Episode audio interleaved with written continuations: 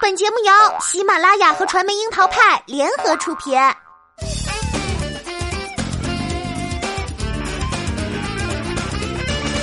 樱桃砍八卦，八卦也要正能量。Hello，大家好，我是小樱桃调儿。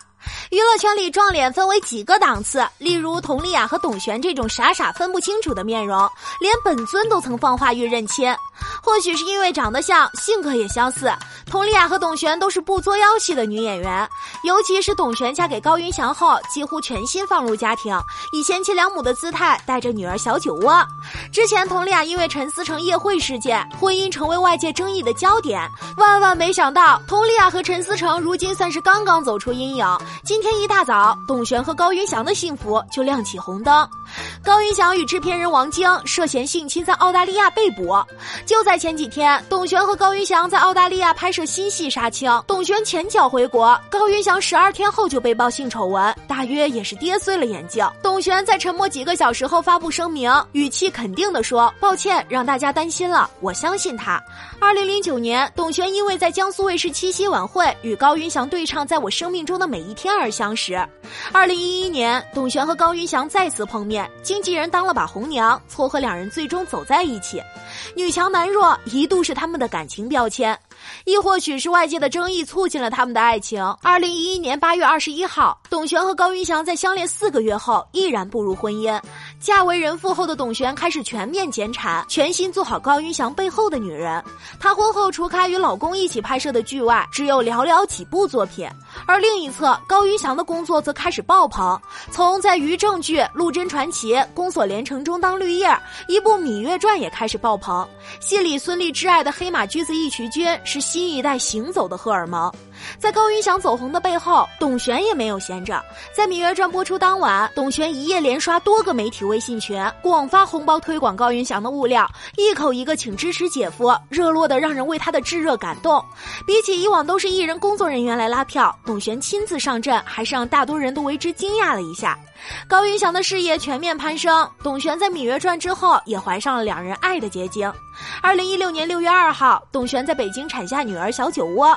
随着工作团队晒出一套又一套孕期写真、产后全家福等等等等，她和高云翔被认定是娱乐圈的新一代模范夫妻。高云翔扛起新一代好男人的大旗，董璇成了外人眼里的贤内助。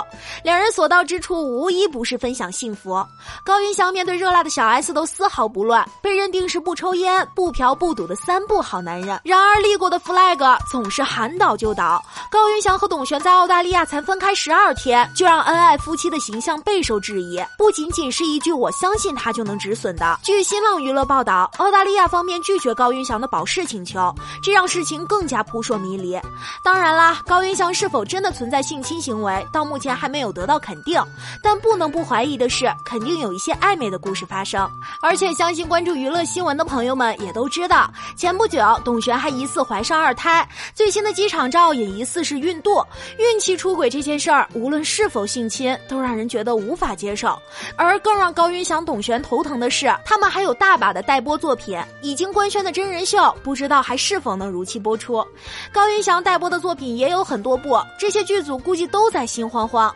遥想一下，当年《捉妖记》请来井柏然重拍柯震东的部分，如今要补拍这么多戏，工程量之大不能想象。而首当其冲的就是命运多舛的《八清传》。从赢天下改名之后，一直排播未定。早前有传这部剧将在五一黄金周开播，但高云翔这一杠子或许会打翻整船。你们感受到范冰冰滚动刷屏式的怒吼了吗？虽然范冰冰本人没有说话，但是出品方的工作人员在朋友圈还是表达了愤怒和焦虑。